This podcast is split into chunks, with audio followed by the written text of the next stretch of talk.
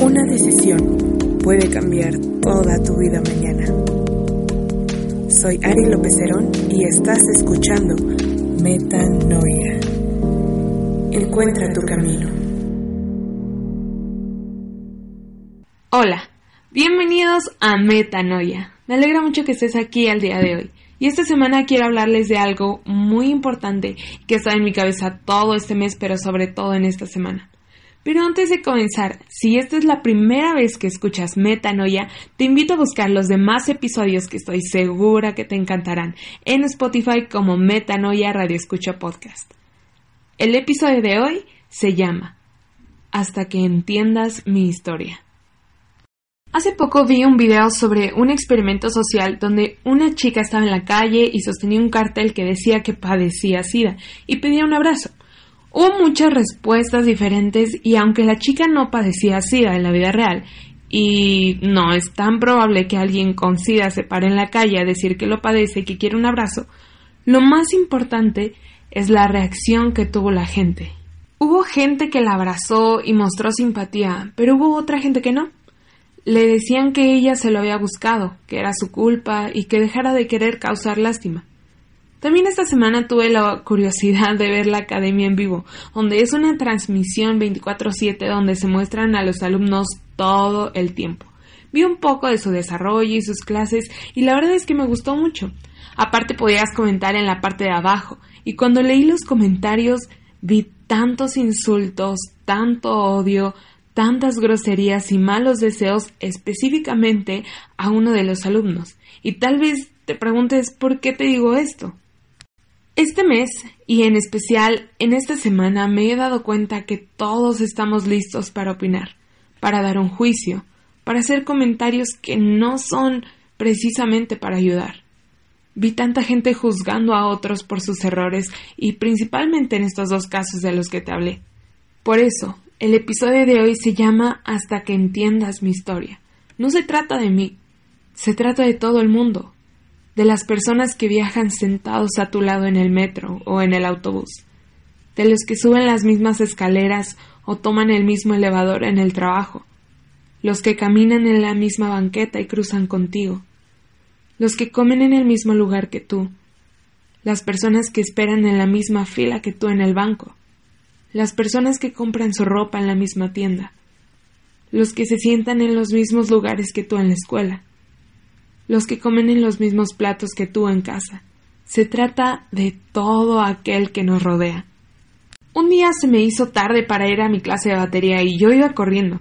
Estaba bajando las escaleras y como iba más rápido pasé a un chico y me dijo groserías. Ni siquiera le pegué o lo rocé o algo así. Simplemente me metí entre los espacios.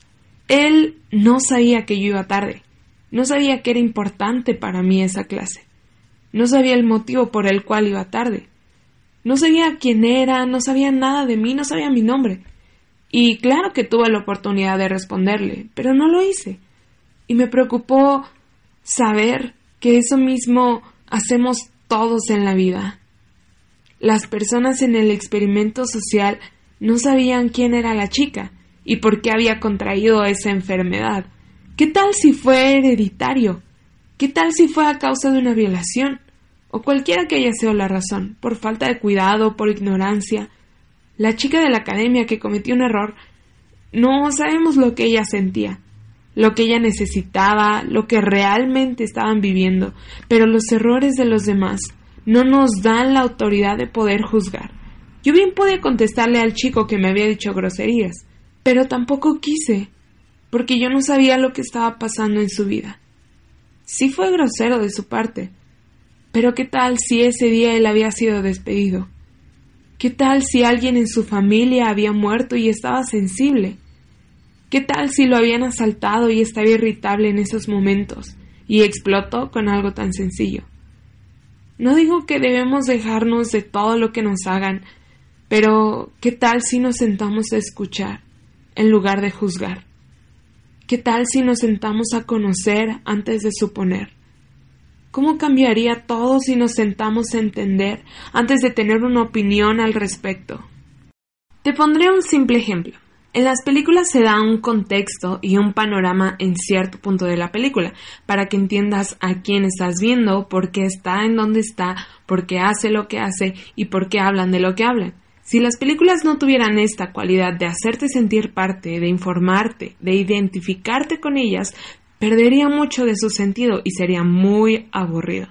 Es por eso que algunas películas son difíciles de ver, porque nunca encuentras el hilo, Nunca le hallas el sentido a lo que estás viendo, y así se pierde el sentido de empatía y sintonía con lo que estás viendo, y se vuelve aburrido, indiferente e irrelevante. Supongamos que ves a un chico comprando una máscara azul, y automáticamente nuestro cerebro recibe esa información y puede crear pensamientos a partir de eso. Podrías pensar que tiene muy mal gusto porque esa mascada es horrible. Podrías suponer sobre su sexualidad por el tipo de artículo de ropa que está usando. Podrías pensar que tiene mucho dinero por el material y costo de la mascada. Podrías tener mil pensamientos diferentes acerca de una misma acción, pero te pondré en contexto. Ese chico se llama Agustín. Tiene 22 años y ha estado trabajando como ayudante de un arquitecto para poder ahorrar dinero porque la siguiente semana es cumpleaños de su mamá e irá a visitarla. Ella vive en Querétaro, pero su salud no ha sido muy buena, así que no puede viajar.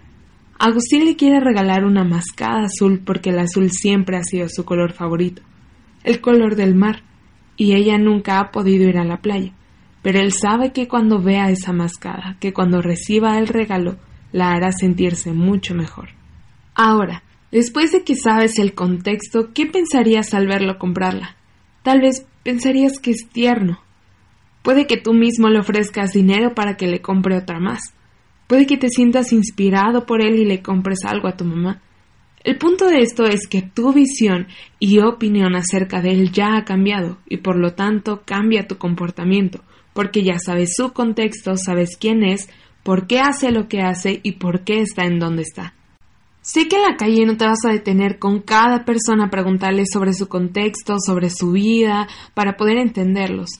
Pero sí piensa en esto antes de emitir una opinión o un juicio sobre alguien, porque puedes estar muy equivocado y serás un crítico de la vida de alguien más en lugar de ser un buen espectador o un ayudador. No pierdas tu empatía ni tu simpatía. No pierdas tu sensibilidad, porque eso caracteriza nuestra vida.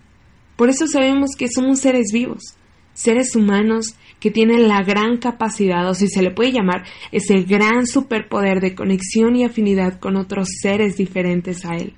La empatía es la participación afectiva de una persona en una realidad ajena a ella. Es la capacidad de percibir, compartir y o inferir los sentimientos, pensamientos y emociones de los demás. La empatía puede volverse una base para la solidaridad o angustia personal y se puede convertir en una acción. Es por eso que es vital para la vida social. Los seres humanos por naturaleza somos empáticos. Es por eso que los bebés cuando sus padres sonríen, ellos también. O los niños pequeños al escuchar a otro niño llorar también lloran.